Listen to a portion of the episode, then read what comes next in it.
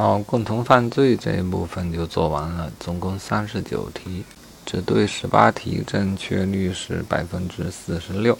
啊，总结我的错误，大致有三种情形。啊，一是对分则条款，呃不熟悉。啊，分则部分有一些没读啊，贪污贿赂。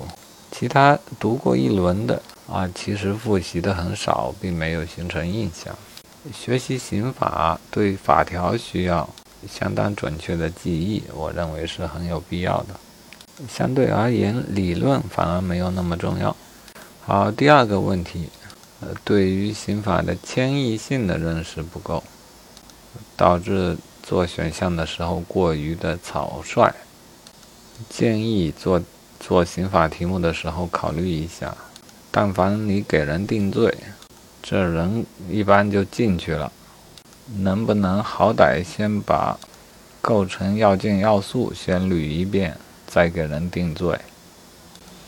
啊，第三类的错误却又正好相反，啊，是我感觉目前的刑法里有侵略性的部分，我也估计的不足。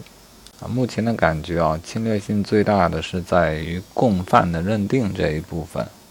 基本上我的印象就是，但凡知道一下这事情，一般就成了共犯。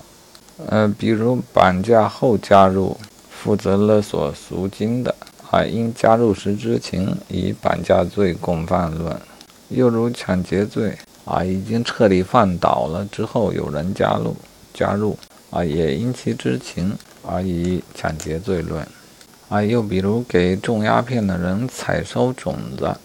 啊，因其知情，以共犯论；又比如窝藏、包庇、销赃、隐匿犯罪所得，啊，诸如此类的行为，若事先知情，往往会被认定为共谋，啊，从而形成共犯。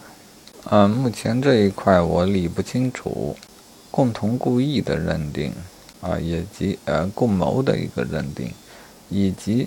所所实施的行为是否属于共同犯罪行为的认定，这两者都非常的困难啊。但如果这个标准如此的不确定的话，就会造成刑法很强很强的一个侵略性啊。我正有心在刑法中取消共同犯罪这一种概念啊。这当然不仅仅因为我在这一章得分太低。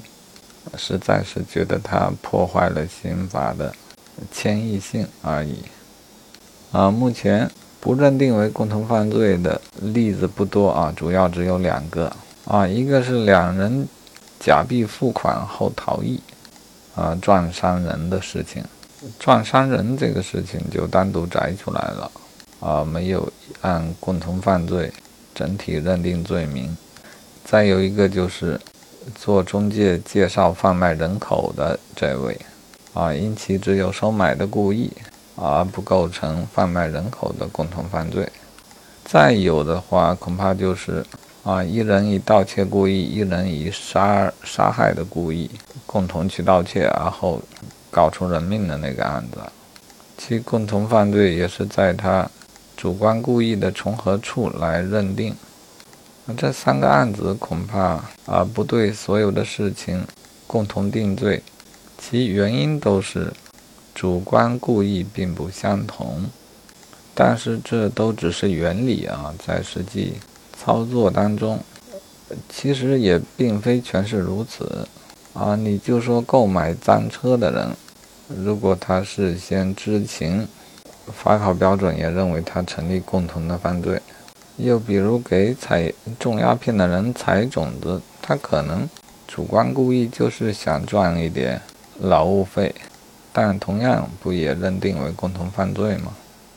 啊，又比如窝藏包庇，既然都已经单独成罪了，为什么又增加了一条注意性的规定，即事前通谋以共同犯罪论处？啊，这是担心他判的不够重，对吧？唉。事先的通谋以及犯罪的故意这些其实是很难认定的事情。然后所实施的犯罪行为啊又有或轻或重很多种情形。啊因此共同犯罪这样的规定我觉得给刑法造成了很大的模糊性。作为刑法一旦模糊后果可就比较严重了。啊我希望仅仅是我个人觉得它模糊吧。